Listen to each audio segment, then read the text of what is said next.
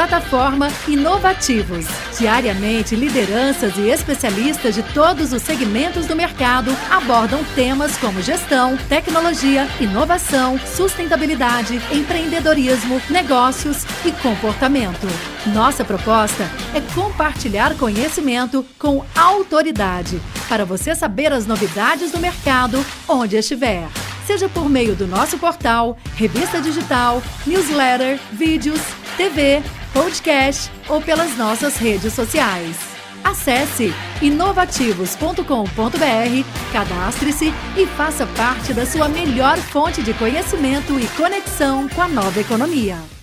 Vamos começar nosso painel, que eu estou louca para saber o que, que, eles vão falar sobre isso, porque é um assunto que a gente sabe que já se fala há muito tempo, mas que eu acho que ganhou uns novos contornos nesse tempo de pandemia. Então, nosso tema de hoje é Customer Experience. Quem é você, consumidor? O cliente bancário em sua inovadora versão. O que, que ele quer? Os bancos digitais saem em vantagem para esse público?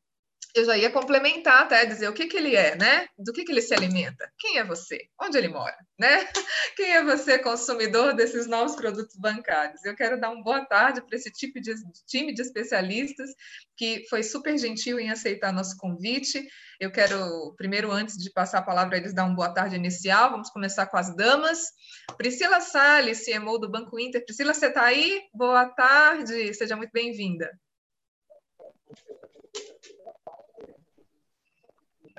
Olá, pessoal. Boa tarde. Prazer. Meu nome é Priscila. Trabalho aqui no Inter. Sou CMO. Fico responsável pelas áreas de marketing, relacionamento com o cliente, experiência com o cliente e vendas também. Bacana. Priscila, seja muito bem-vinda.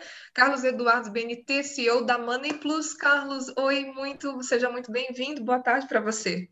Olá, Elane, tudo bem? Uh, a Money Plus ela já está no mercado aí há 20 anos, operando uh, no mundo digital, de correspondentes e operações integradas em plataformas. Então, acho que a gente tem bastante coisa para contribuir com o painel. Bastante, com certeza. Felipe Orozco Rosa, Head of Digital Business na Stefanini. Oi, Felipe, boa tarde, seja bem-vindo. Oi, Oi, Elane. Olá a todos, obrigado. Olá a todos vocês que estão nos assistindo também. É um prazer. Queria agradecer e também dizer que é um prazer estar aqui, né, com essa, com essa turma toda aqui. É, eu faço parte da área de negócios digitais da Stefani, né, então, especial, com um foco aí em serviços financeiros. Então, acho que vai ser um, um grande bate-papo aí para todo mundo, aí, bastante é, motivo para a gente discutir e conversar aí. Obrigado. Com certeza. Paulo Aguiar, Head de Marketing do Banco Next. Oi, Paulo, seja muito bem-vindo. Você está sem microfone. Tá. Acontece com Ué, todos, não se preocupe. Aqui tá, tá normal. Estou é, te escutando, estamos escutando. Ah, tá. Não, beleza. Bom, pessoal, é, muito obrigado pelo convite. É um prazer estar ao lado de tanta gente bacana aqui e vamos nessa. Bacana, obrigada. E não menos importante, nosso moderador de hoje, Marcos Carvalho, diretor de Head of Strategies, Projects e Partnerships da ABO2O. Oi, Marcos, obrigada por mais uma vez aceitar nosso convite. É um prazer estar com vocês sempre. Muito boa tarde, pessoal. Uma grande alegria poder estar compondo essa mesa uma grande responsabilidade, né? Grandes lideranças que estão protagonizando as transformações em suas respectivas organizações. Elane, é sempre um prazer participar e apoiar os projetos da CMS. Tenho muito respeito e consideração pelo valor que vocês trazem para o mercado. Aqui eu represento a B2O, é um nome um pouco ingrato, tem que sempre explicar o que significa, mas espelha bem essas transformações que a gente vem vivendo entre a integração entre o mundo físico e o mundo digital. Então, a Associação Brasileira Online to Offline. Então, representa bem essa conexão entre essas, o physical por meio de uma plataforma tecnológica. E a gente reúne as principais marketplaces, plataformas digitais como Mercado Livre, iFood, Log, Decolar.com, uma série de outros, fintechs e meios de pagamento como Banco Carrefour, Zup, Hash, PayU, uma série de outras, e fundos de investimento. Então, a gente acaba tendo um hub que conectam três pontas complementares e que lutam em favor de políticas públicas buscando o desenvolvimento da economia digital. Então, vai ser um prazer compartilhar e trocar com vocês aqui todas essas transformações. Vamos nessa. Bacanésimo. Todos temos muito a acrescentar aqui. Eu quero passar, então, oficialmente a palavra, a batuta para o Marcos Carvalho. Marcos, são todos seus. Excelente live para todos. Vamos nessa.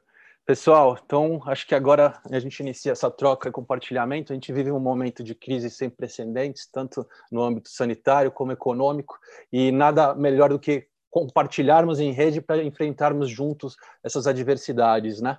É, antes de iniciarmos aí as perguntas e o roteiro que a gente teve, eu gostaria de trazer um contexto histórico que norteia um pouco e vai equalizar todo o nosso público é, nas transformações que a gente viveu até chegar no momento que estamos, né? Se a gente olha daqui para frente, a gente não compreende todo o cenário, essa jornada que a gente teve de lutas e conquistas. É, em 1969, a gente tem o primeiro relato da internet surgindo num contexto bélico demorou cerca de 25 anos, em meados de 1995, para chegar até o cliente, o consumidor, o cidadão, o indivíduo. E isso revolucionou de uma maneira é, quebrando paradigmas nas relações entre organizações e seus stakeholders e também na comunicação interpessoal. É, a gente tinha um fluxo que antes se dava é, verticalizado, ou seja, de mão única. As, os grandes conglomerados de mídia traziam as informações e o público a audiências recebia isso passivamente, não conseguia, não tinha um poder de voz. Com a internet, isso, esse fluxo foi completamente alterado e ressignificado. Então, o cidadão, o indivíduo, ganhou poder de voz e passou a influenciar toda a sua rede de conexões. Isso, para as organizações, foi um grande desafio. Aprender a lidar com, de forma instantânea com esses feedbacks e um produto que, às vezes, era centrado nos interesses da organização, no que ele entendia que era melhor para o consumidor, você passou a ter que receber esse feedback e modificar esse produto em tempo ágil para não perder a clientela. Então, a dinâmica foi totalmente ressignificada. Em 97, a gente tem o Deep Blue, um computador da IBM, pela primeira vez a máquina superando o homem, ou seja, o Deep Blue ganhou do campeão mundial de xadrez pela primeira vez, foi um marco. Em 98 a gente tem o relato da primeira fintech, o PayPal chegando no mercado.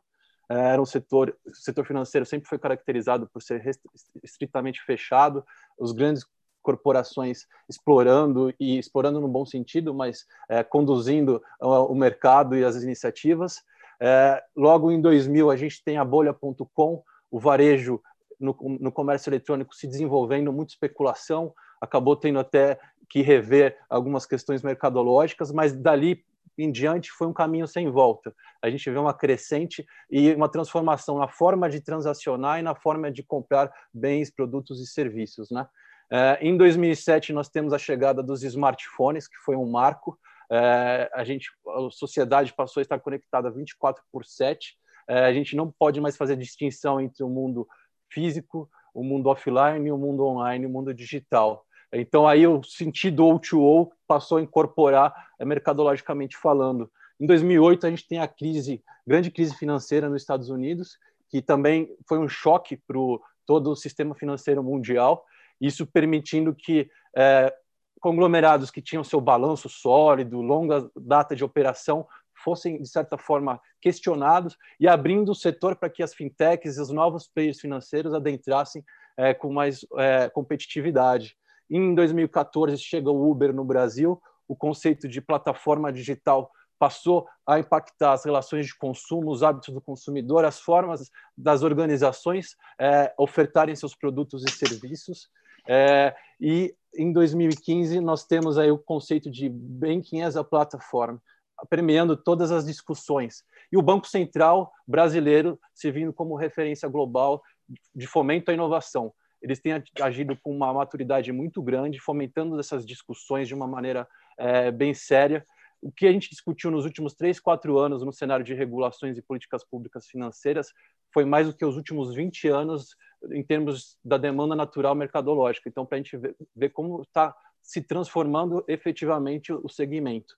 É, retomando a questão do, da máquina superando o homem em, 2000, em 97, do xadrez, Deep Blue, tem uma previsão de que a inteligência artificial supere o cérebro humano em 2030. Então, acho que é esse contexto que vai é, trazer toda a discussão que eu vou compartilhar aqui com os amigos. Quero ser um facilitador, sem protocolos, e a ideia está aí o melhor de vocês na experiência de cada um nas empresas que representam. Tá? Seguindo então o tópico principal, Customer Experience, quem é você consumidor? As transformações financeiras e as mudanças que a gente tem nas ofertas transacionais. Eu venho para a primeira pergunta, vai ser num âmbito mais geral, pegando tanto as instituições financeiras que atendem ao consumidor final, o Banco Inter e o, o Banco Next, como também os players facilitadores que esse processo ocorra de uma maneira mais ágil e eficiente, que é a Stefanini e a Money Plus também. É, esse cenário de digitalização imposta vinha ocorrendo é, as transformações em cada organização de acordo com a conveniência. As empresas escolhiam o ritmo que ela é, adotava, porque não era algo é, que tocava ali direto no seu cerne e exigia que você fizesse isso de uma maneira com maior agilidade. A pandemia veio e isso veio, é, colocou em xeque nossos processos, operações, é, compliance, forma de gestão.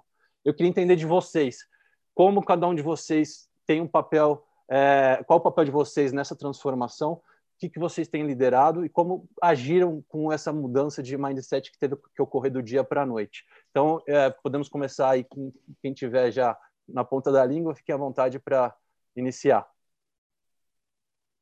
Vamos começar com os dois bancos, então? Next, Banco Inter. Depois a gente vai para as plataformas tecnológicas. Legal. É, Será que eu puxo aqui? Vou puxar, então. Bora. Bom, obrigada pelo convite. Boa tarde a todos. É, falando um pouquinho sobre esse movimento aí de pandemia. É, bom, aqui no Inter, como que aconteceu? Em março, a gente fica em Belo Horizonte, a maioria do nosso escritório fica aqui em BH, a gente está com 1.700 colaboradores aqui em Belo Horizonte, mais 150 pessoas aí por todo o Brasil. É, a gente teve a comunicação mais ou menos meados de março, 15 de março, mais ou menos, que a gente é, faria esse movimento de home office. A gente nunca trabalhou é, em home office aqui no Inter, a gente sempre esteve aqui presente no escritório. E essa decisão foi tomada super rápida. A gente levou três dias para entre a tomada de decisão e enviar todas as pessoas para casa. Então, numa terça-feira, a gente é, juntou o COMEX aqui do banco, então é, o comitê executivo é, se reuniu com toda a diretoria e definiu que a gente faria esse movimento. E até sexta-feira a gente teve 100% aí do time é, fazendo a movimentação para home office. A gente tem mais ou menos hoje 30% do time trabalhando em notebooks e os outros 70% com é, desktop. Eu acho que foi o movimento mais complexo foi a movimentação de desktop para casa. É, a gente já é um banco 100% digital, é, então, falando de operações, isso foi muito tranquilo. É, é enviar as pessoas para casa foi uma questão muito simples, na verdade, é, quanto à operação em si. É, agora, a estruturação de quais seriam os acessos que a gente daria para o time, como que a gente faria a gestão do time em home office, que a gente nunca tinha executado antes, foi, foi a parte mais difícil, assim, dolorosa dessa mudança. É, outra grande mudança que a gente também precisou fazer foi com relação às nossas parceiras aí de BPOs, é, então, nossos, nosso time de atendimento fica espalhado em três sites, hoje em todo o Brasil, é, algumas, alguns dos nossos parceiros tiveram uma facilidade maior do que outros nessa mudança. É, mesmo assim, a gente conseguiu fazer uma movimentação relativamente rápida, com enviando também as pessoas para casa para fazer toda assistência, atendimento ao cliente de casa. É, e aí, falando um pouquinho de Customer Experience, que, que a gente, o, os movimentos que a gente fez aqui para facilitar a vida do nosso cliente e promover uma relação de parceria nesse momento, obviamente que com essa movimentação a gente acabou tendo é, um pouco de delay nos nossos atendimentos, então o que a gente fez foi é, colocar o nosso atendimento clusterizado, a gente colocou os, os, idosos com mais de 60 anos com prioridade em atendimento, tanto no chat quanto no telefone, eles furavam fila e eram atendidos em primeiro lugar, é, assim como também as pessoas que abriram conta aqui com a gente e é, no registro de abertura de conta, no cadastro, informaram que são médicos, farmacêuticos, enfermeiros, enfim, profissionais da saúde para poderem serem atendidos também em primeiro lugar. Então a gente fez essa movimentação para dar um pouco mais de conforto para os clientes em casa e também estruturar de uma forma mais eficiente nossa operação de atendimento. É, esses foram talvez os grandes movimentos que a gente fez aí nessa nesse momento de pandemia. É, aqui em Belo Horizonte, a gente já retornou para o escritório em 20%, então os outros 80% estão em casa. E falando da parte operacional, está sendo muito tranquilo, é, a gente está conseguindo, é, inclusive, acelerar muita coisa, está sendo bem legal, a gente consegue ver um processo também de eficiência operacional em casa. É, a única coisa que a gente sente muito falta é do calor humano, das trocas de corredor, é, dos insights que aconteciam nos cafés, isso daí a gente sente bastante falta, acho que a única coisa que não está deixando a gente de fato 100% felizes, assim, mas graças a Deus os movimentos é, não impactaram muito a nossa operação é, e está tá rodando muito bem. Obrigado, Priscila. Paulo, como que foi para o Banco Next é, essa transição? Transição não, né? Vocês já vinham atuando no modelo digital. Como que vocês sofreram esses impactos? Tá sem áudio, Paulo.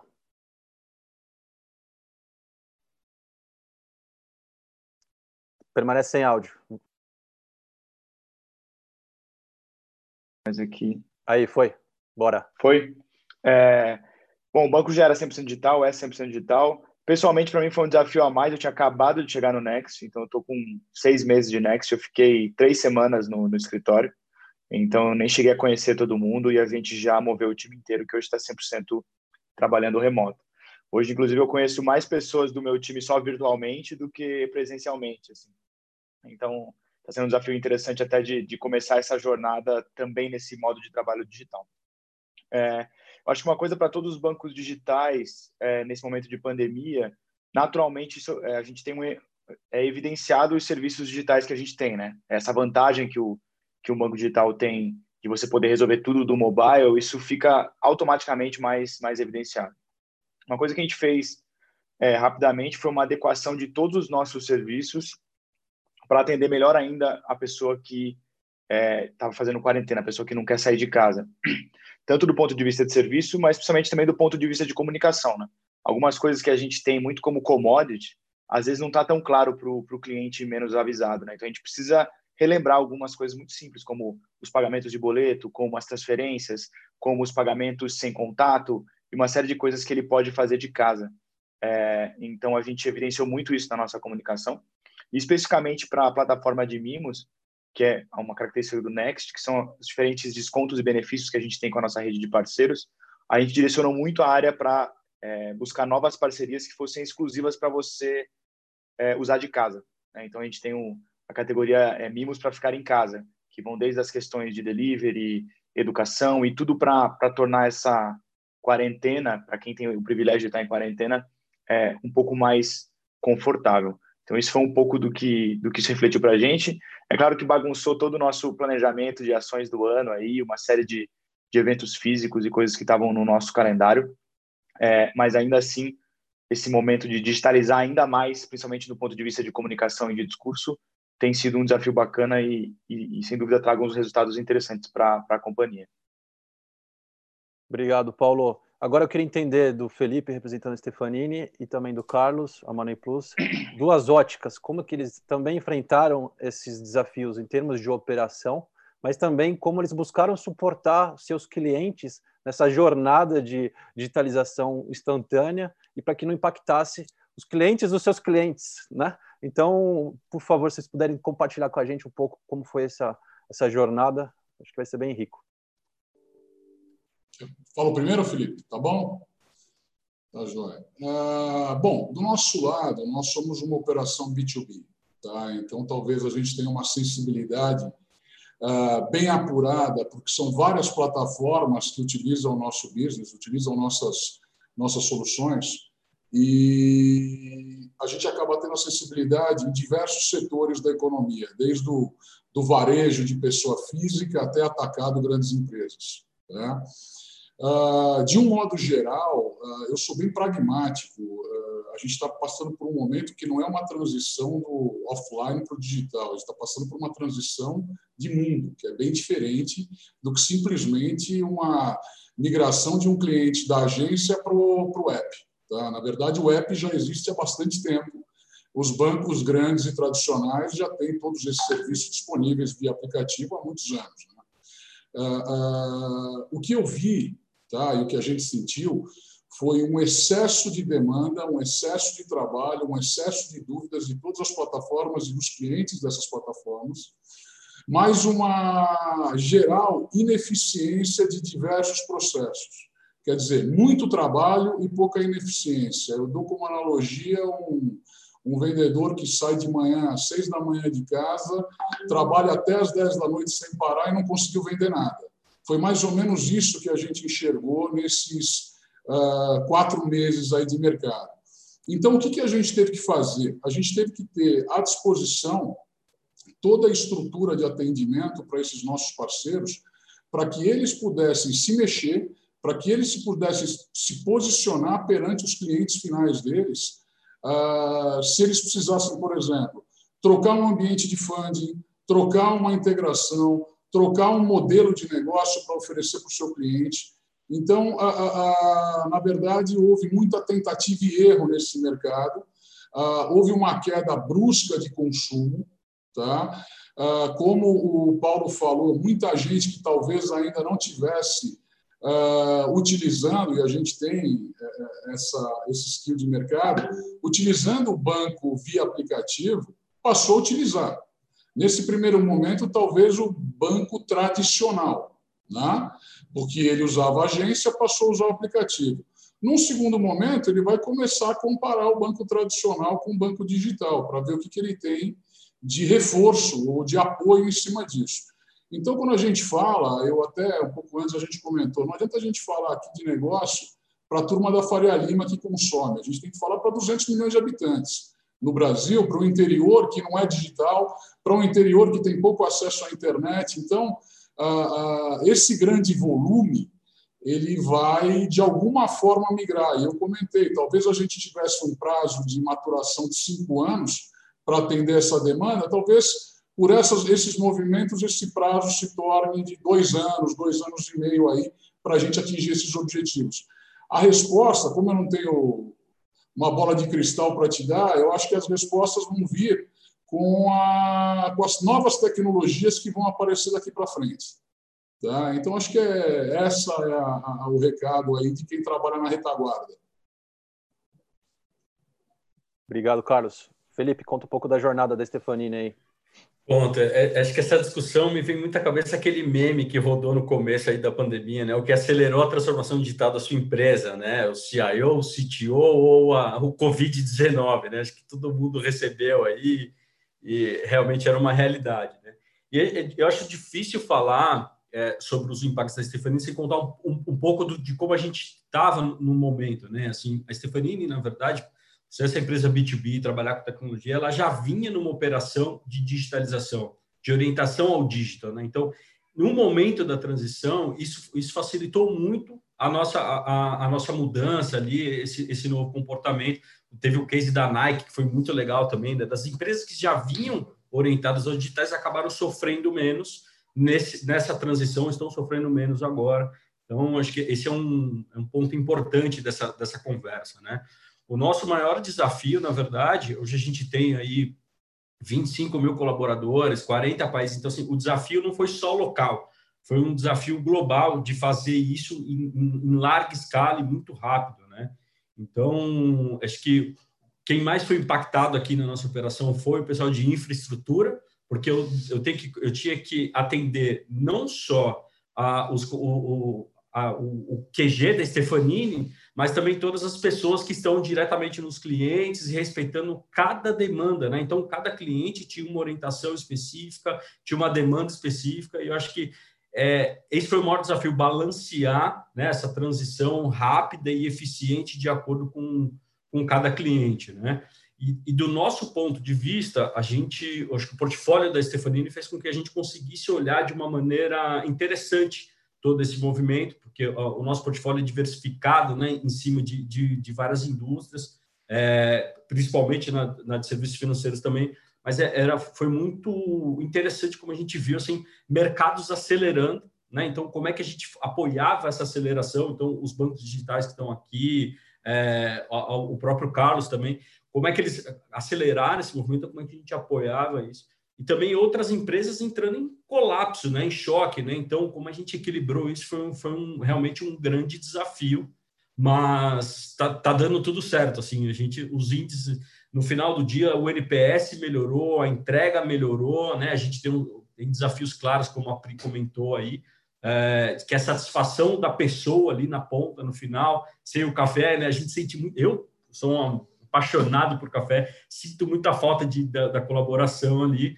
mas é, é a questão do ser hum, no fim tudo sobre pessoas, né? Então tem ali a, a, questão da adaptação do ser humano em relação a essa nova realidade é, e a gente vai, acho que vai melhorando, acho não, né? É perceptível que a gente vai melhorando, vai se adaptando a essa nova realidade e as companhias vêm é, junto com isso, né? Porque as companhias são feitas de pessoas, né? Acho que em resumo é isso aí.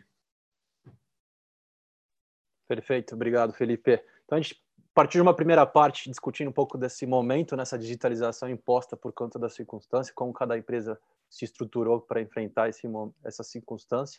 Agora, a parte 2, eu queria levar para uma ótica do consumidor, esse protagonismo que ele assumiu é, de querer ser atendido no momento adequado a ele, no canal que for adequado a ele. Então, a empresa passa a ter que compreender esses comportamentos e, de uma forma ágil, corresponder a esses anseios, essas expectativas, né? não integrando esses canais, o que é o maior desafio.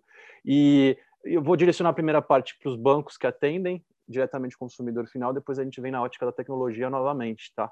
É, o banco intermédio, a gente vê um movimento antigo banco intermédio, né, atuou fortemente na economia tradicional e de alguns anos para cá, dois, três anos, a Priscila aprofunda um pouquinho mais também, lançou Super App, diretoria de marketplace, está num movimento muito ousado, entre aspas, ativo e inovador. Queria que você, então, passasse a contar para a gente, Priscila, como foi essa jornada de um banco tradicional para um banco 100% digital e ditando até tendências e movimentos nesses bancos digitais atuais, né?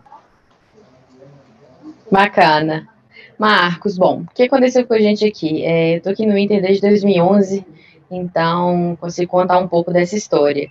É, o intermédio lá de 94, ele foi se reinventando, lógico, com o mercado, mas em 2013 a gente começou um projeto muito legal aqui de abrir conta 100% digital para investidores.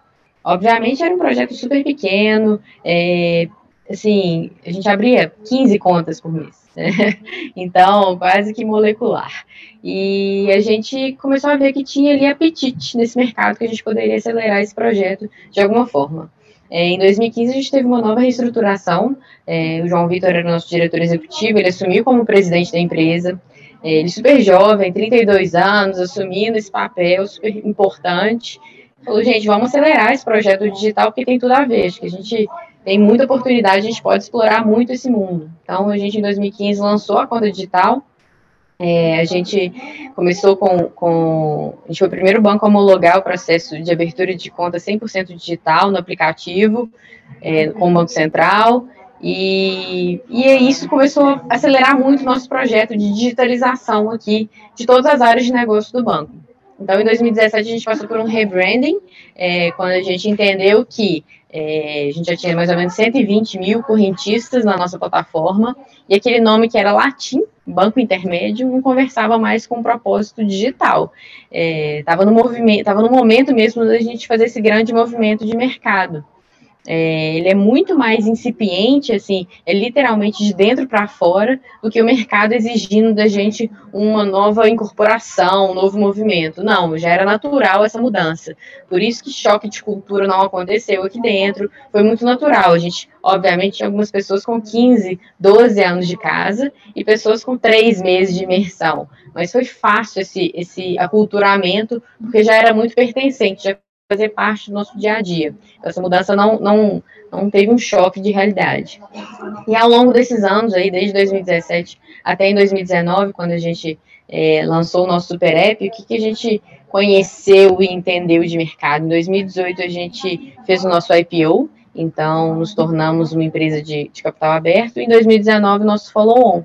Primeiro follow-on do banco, um ano depois do IPO, é, a gente começou a enxergar o mercado de outra forma, porque a gente entendeu que o cliente ele quer consumir muito mais dentro desse banco digital, ele quer consumir uma plataforma digital, ele quer consumir de fato tudo que entrega serviço financeiro para ele. Então, no final do dia, a gente tem um marketplace acoplado, ele gera muito valor para o cliente.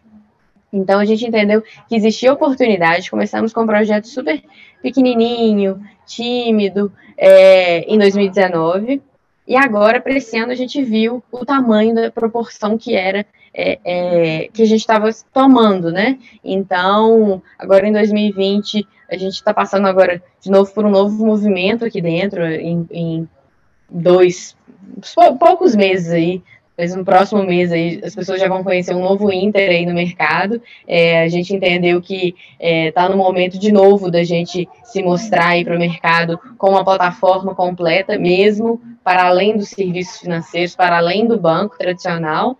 Então, é, obviamente que o Covid, né, a pandemia acelerou também algumas frentes aqui nossa. É, quando a gente teve esse movimento em março da pandemia, a gente acelerou muito o nosso marketplace, né? Então, essa área de varejo nossa começou a entregar muito resultado. Então, a gente entendeu que está no momento, de fato, de contar uma nova história para o mercado. É, e foi um movimento natural, um movimento realmente de dentro para fora que a gente é, sentiu aí do mercado consumindo os nossos serviços é, e sendo totalmente aderente ao nosso projeto aqui dentro. Então, a gente está aí com esse projeto novo, muito animados, é, num desafio enorme que é o, o ano de 2020, mas super felizes aí com esse movimento. Excelente, Priscila, obrigado por compartilhar essas transformações bem intensas. É, agora a gente vai para o Paulo.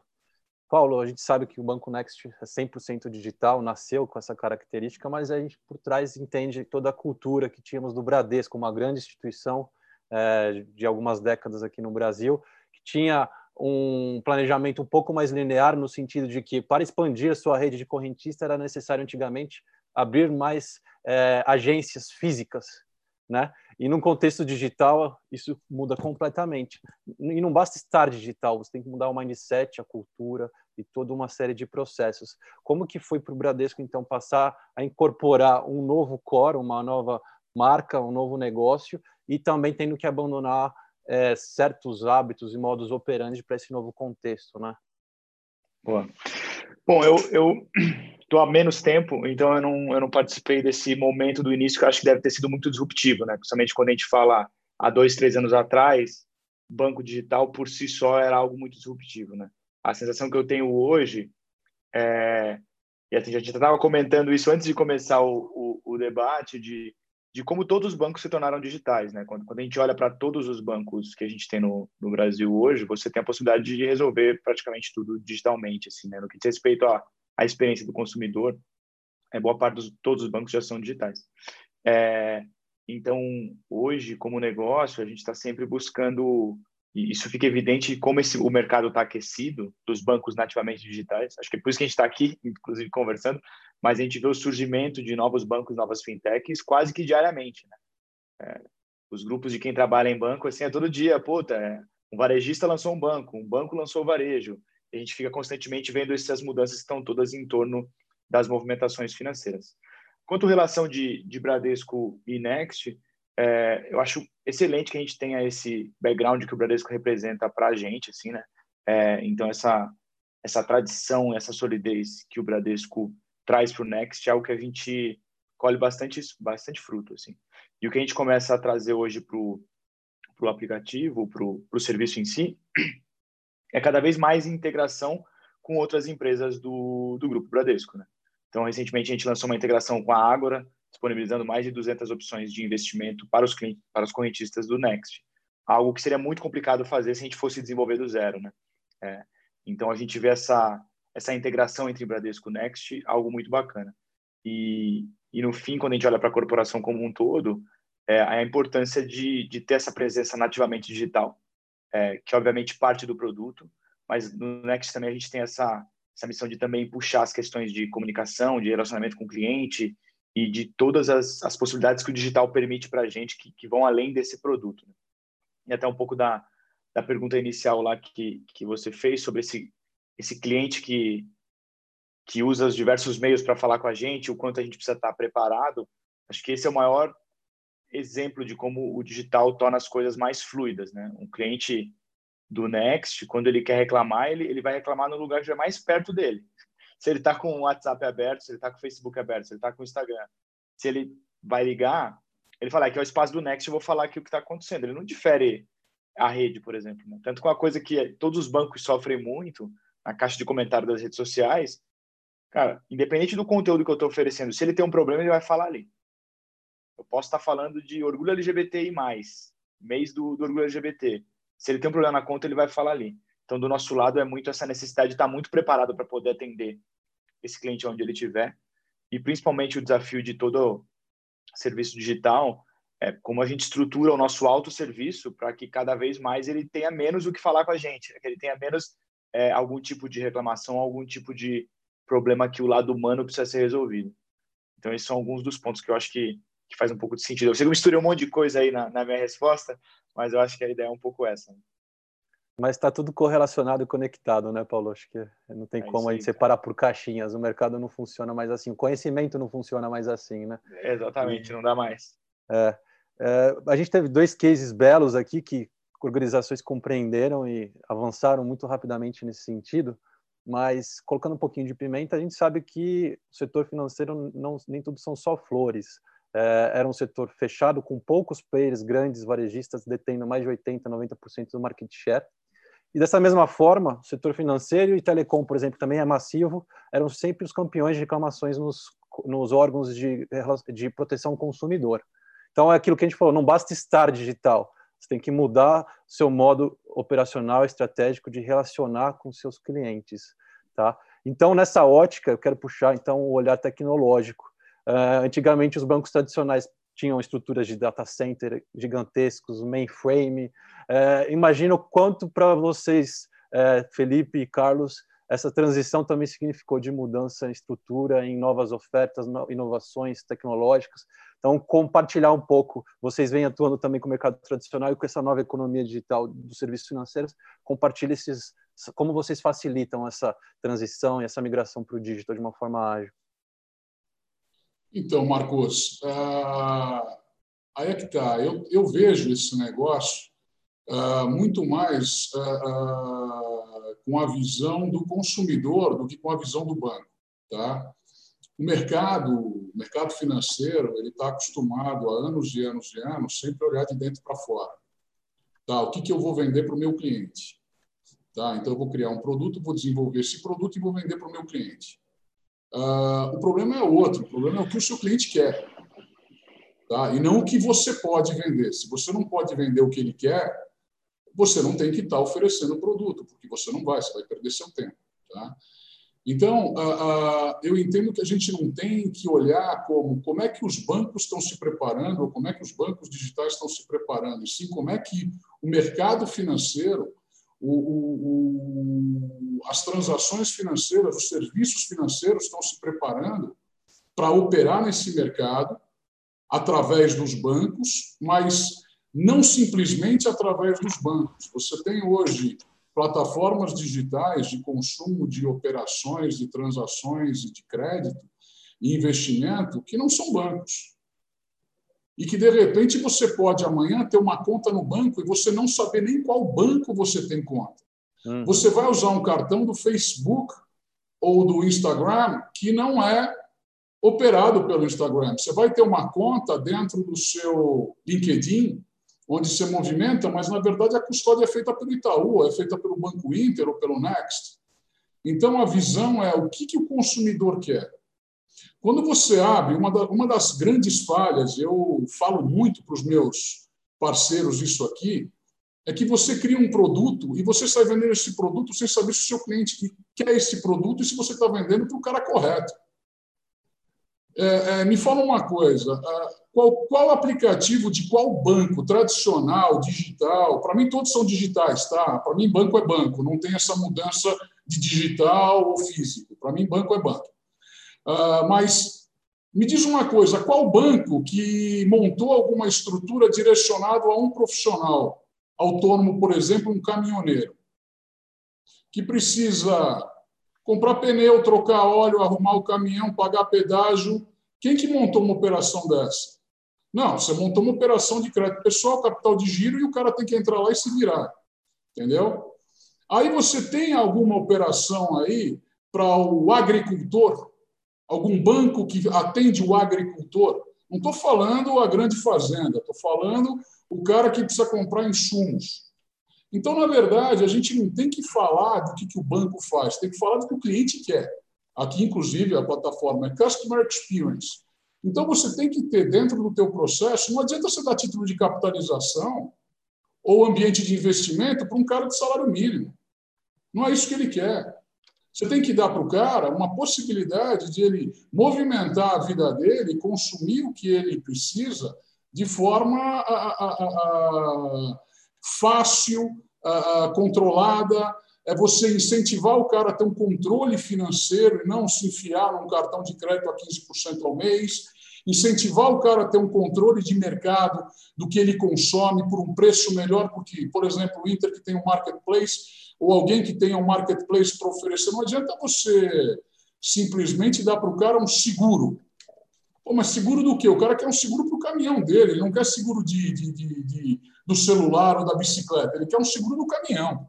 Né? Então, a partir do momento que o mercado financeiro entender que os produtos têm que ser construídos para direcion... Eh, de forma direcionada para os seus clientes e para grupos de clientes, para clusterização do, do, do, do consumo, sim a gente vai ter uma mudança de paradigma, uma mudança de mindset. Enquanto os bancos simplesmente continuarem fazendo continha digital, cartãozinho de crédito, cartãozinho de débito, tag de pedágio, é, título de capitalização, poupança, CDB, vai continuar tudo a mesma coisa, vai ser uma briga para quem cobra menos a tarifa. Entendeu? Exato. A briga vai ser quem cobra menos. Só que é o seguinte, tem custo isso, né? Não dá para você ficar cobrando zero, zero, zero de tarifa de conta o resto da sua vida, porque senão você, a, tua, a tua instituição virou, a tua instituição financeira virou uma casa de caridade e não virou uma, uma entidade privada. Né? Então, a, a, o meu entendimento, quando a gente fala de customer experience, é você criar mecanismos para oferecer para o teu cliente o que ele quer e o que ele precisa no dia a dia dele. E não Exato. simplesmente o que você acha que ele pode consumir copiando outras instituições tradicionais. Acho que é essa, aí, essa é a visão do negócio. Colocou muito bem e é reforçando nessa transformação mais recente com a abertura da competitividade, o que a tecnologia, a sociedade conectada permitiu esse protagonismo do consumidor, esse customer centricity que antes não era aplicado, era aquilo, a organização colocava um produto é, na praça e os consumidores se adaptavam a ele. E qualquer adaptação demorava muito tempo para acontecer né? E eu, eu, queria entender agora de você, Felipe, como que a Stefanini vem contribuindo para as empresas enfrentarem e digitalizarem, trazerem cada, mais, cada vez mais ofertas disruptivas e inovadoras em termos de transação. Como, uhum. Conta um pouco para a gente aí. Legal. O que a gente fez aqui e tem funcionado bastante foi dividir a Stefanini em três pilares. Né? Então, tem o pilar que é que a gente chama aqui de do core, né? que é o que trouxe a Stefanini até aqui, que é aquela base de desenvolvimento, de atendimento, né? Porque todas essas operações, as que estão se transformando, as que estão criando, enfim, precisa de uma infraestrutura para subir qualquer coisa ou para mudar qualquer coisa. Então a gente tem um pilar ali de base, que é o que trouxe a Stefanini até aqui.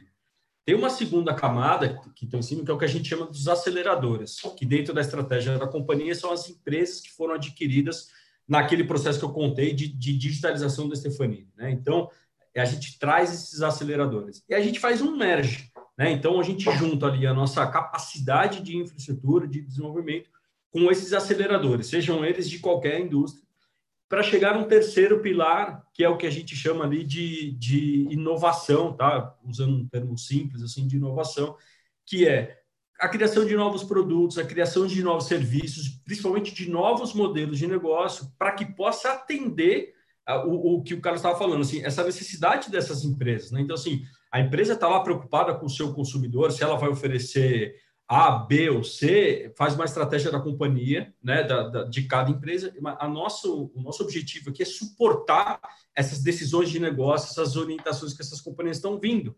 Né? Então, e aí eu não estou falando só de, de, de, de tecnologia, estou falando também de inteligência. A gente tem um braço forte de consultoria com squads de negócio, por exemplo que é tentar justamente minimizar esse impacto que o Carlos trouxe. Poxa, o cara está preocupado lá na ponta com a carteira, com o cartão, com o seguro X, mas que será que efetivamente eu não posso propor um produto, um serviço melhor? E como eu proponho isso, né? Então, como é que eu ajudo essas empresas, no meu caso é B2B, né? Como é que eu ajudo essas empresas a criarem esses serviços melhores e mais pertinentes para o momento de cada consumidor, né? Aqui eu tenho até uma posição privilegiada, né? A própria, o próprio Carlos é parceiro nosso, o pessoal aqui já é cliente, eu já fui cliente, enfim. Mas a, o, acho que o grande objetivo desse Fanine é aproveitar esse ecossistema para apoiar novos modelos, novos produtos e novos serviços, para que eles consigam desenvolver o que eles querem fazer. Né? Esse é, é o que a gente faz aqui.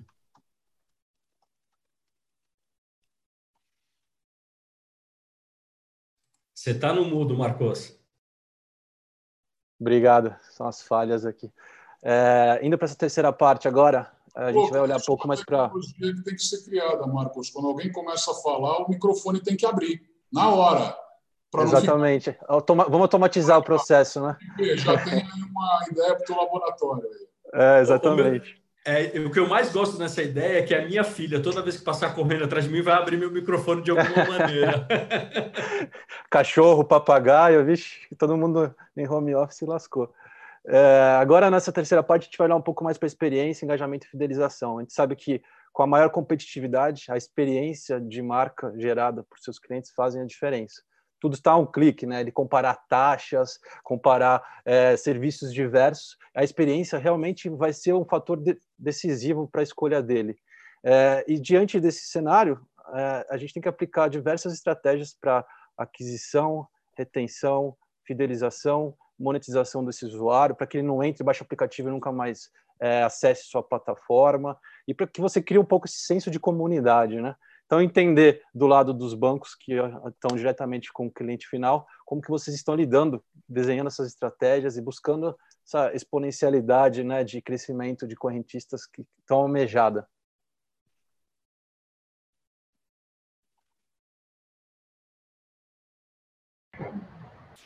Bom, puxando aqui, é, falando um pouquinho do nosso caso aqui no Inter, a gente concentrou toda a área de cliente numa única diretoria aqui, então, toda a parte de aquisição, cross-selling, upselling, é, UX, UI, fica na mesma diretoria, o que acaba é, deixando a gente um, um pouco mais é, centralizado mesmo, a informação do cliente ela fica mais centralizada e a gente tem mais domínio sobre o que o cliente hoje almeja, o que, que ele precisa, quais são as críticas à nossa plataforma e o que, que a gente pode fazer para melhorar. Então, se a gente coloca o time de CX, né, de, de Customer Experience, ao lado do time de UX, que vai desenhar a melhor jornada para ele, ao lado do time também de, é, de, vendas, a gente acaba entendendo o que, que vai ficar melhor para o cliente no final do dia. Então, se o Inter hoje tem 6 milhões de correntistas na plataforma, eu tenho é, 15 produtos para agregar para o meu cliente, serão todos 6 milhões de clientes que vão consumir aqueles 15 produtos?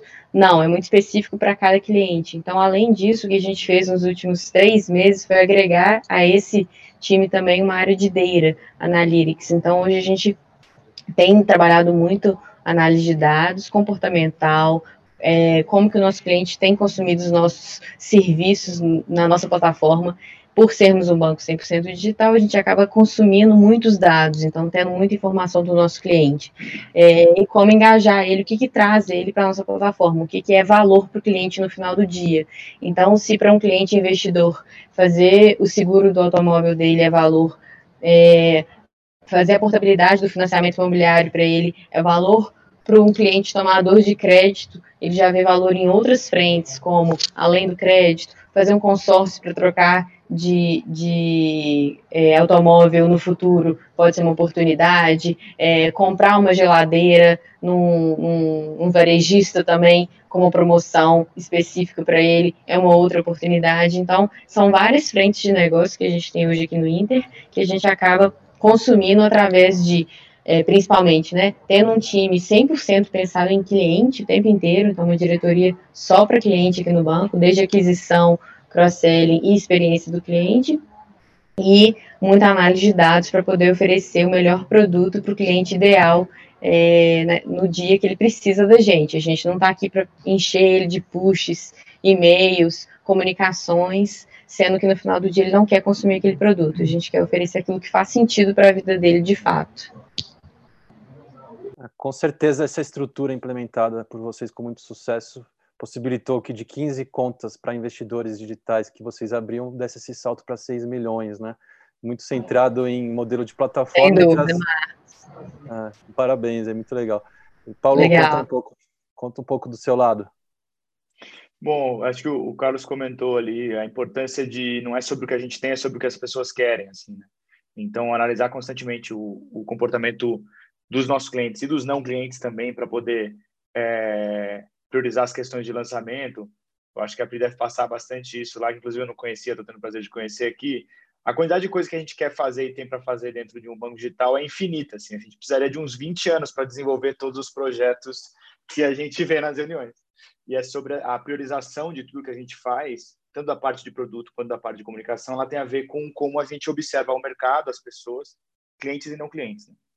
Então, é, eu vim de agência de publicidade, né? Trabalhei 13 anos é, em agência de, de propaganda. E eu, eu sinto mal de ter usado várias vezes o termo Big Data quando eu trabalhava com publicidade, porque logo que eu entrei no Next, eu, a quantidade de dados que a gente consegue ter instantaneamente é, do comportamento dos nossos clientes é meio absurdo, assim. Eu acho que todas as os bancos digitais, as fintechs têm uma maturidade muito grande de gestão, mineração e principalmente de geração de insight através dos dados. Então a gente tem uma rotina bem bem interessante de observar o comportamento dos, dos clientes e não clientes para poder decidir e principalmente para poder analisar tudo o que acontece. Né? Então, pô, a gente lançou o Apple Pay ontem e ontem mesmo a gente já sabe o quanto isso está performando, o quanto isso está funcionando, o quanto isso precisa de um ajuste na comunicação, por exemplo.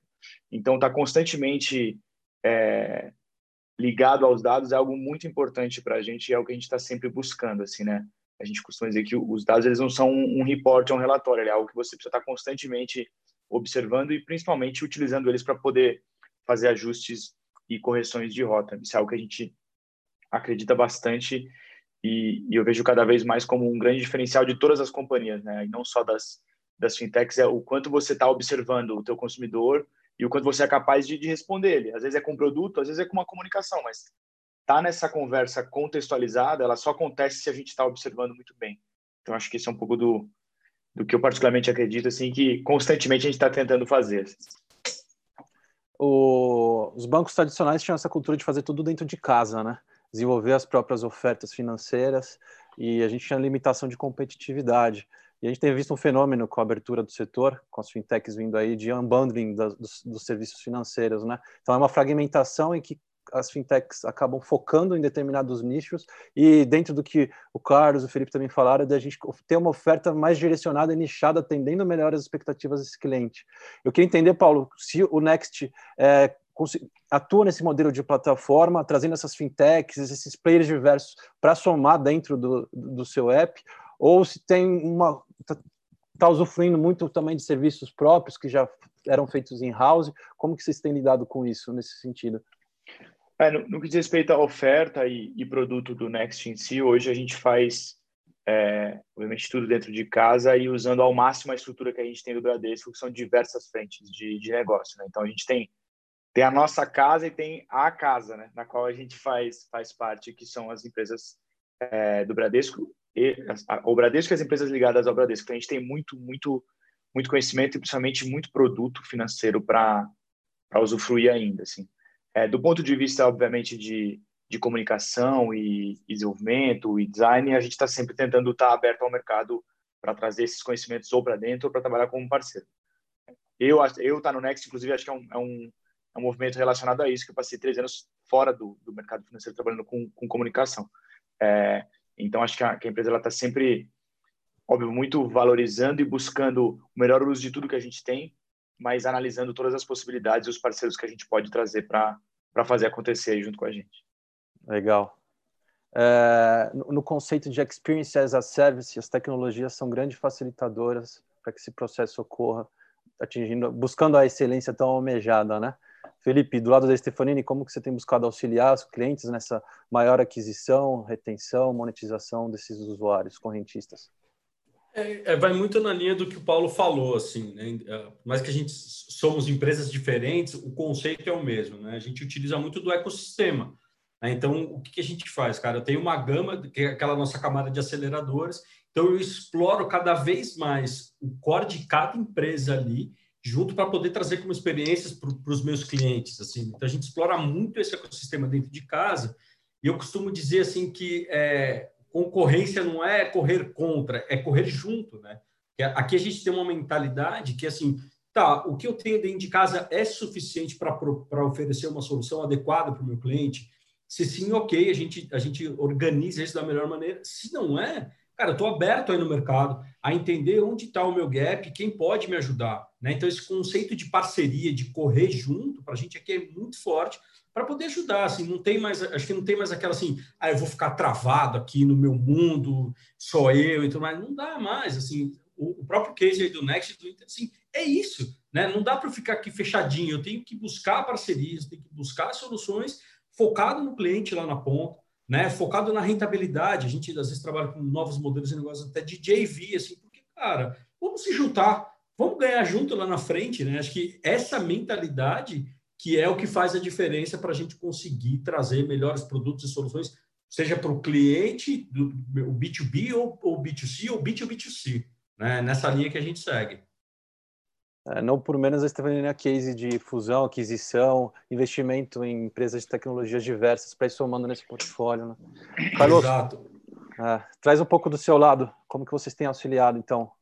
Não, na verdade, a gente tem com todas as instituições financeiras tá, para se movimentar de forma muito dinâmica, ah, elas têm que, obviamente, ter uma tecnologia de primeira linha, mas elas têm ainda uma, uma legislação vigente que ela não anda na mesma velocidade que as modificações de mercado e as inovações. Então, você tem resoluções do Banco Central ainda que, se você levar ao pé da risca, muitas coisas não poderiam estar acontecendo hoje.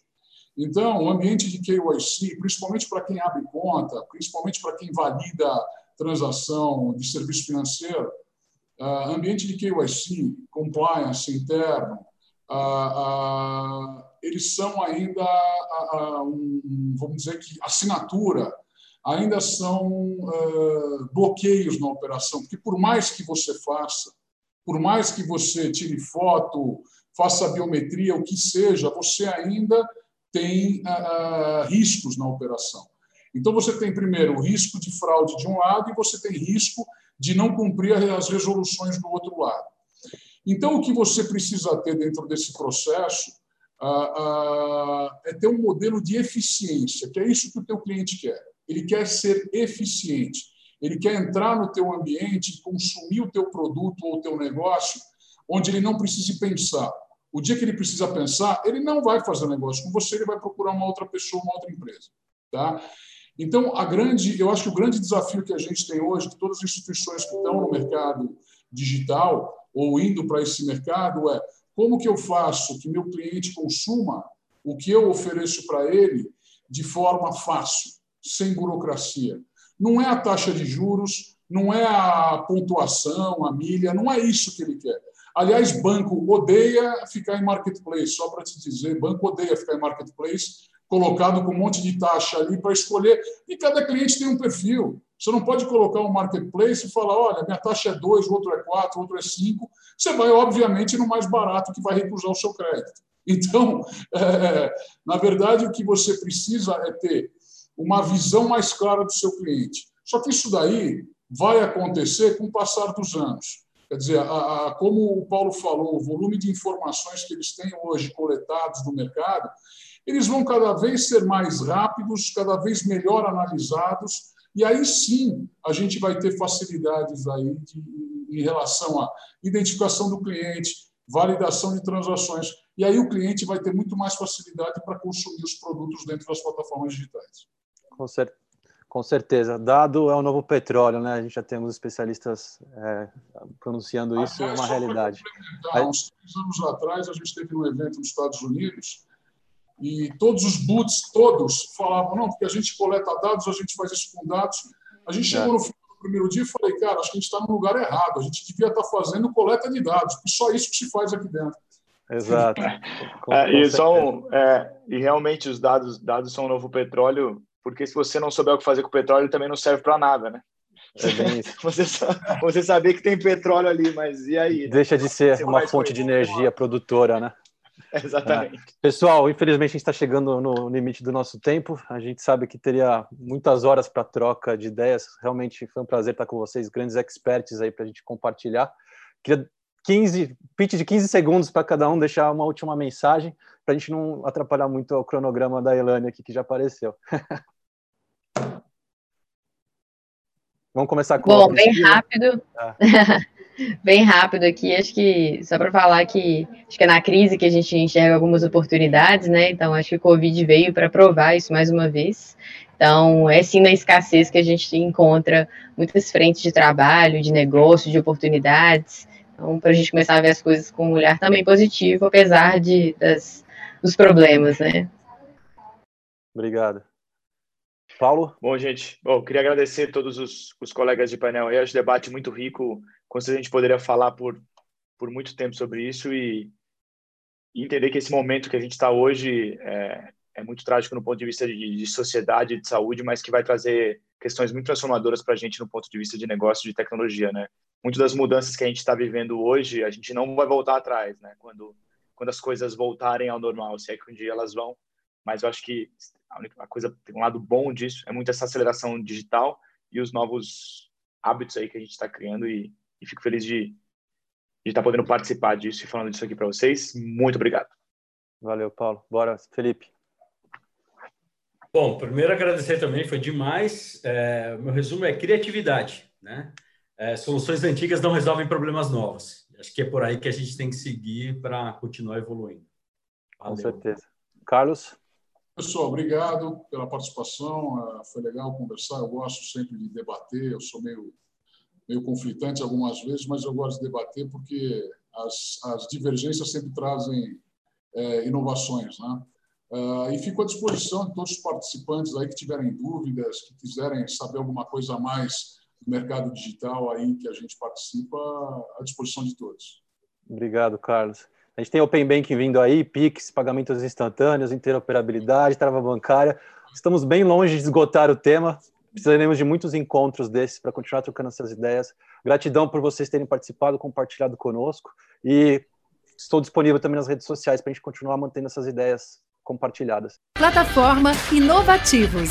Diariamente, lideranças e especialistas de todos os segmentos do mercado abordam temas como gestão, tecnologia, inovação, sustentabilidade, empreendedorismo, negócios e comportamento.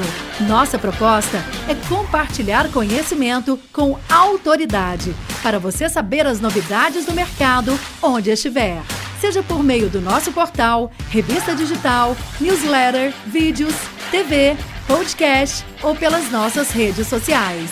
Acesse inovativos.com.br, cadastre-se e faça parte da sua melhor fonte de conhecimento e conexão com a nova economia.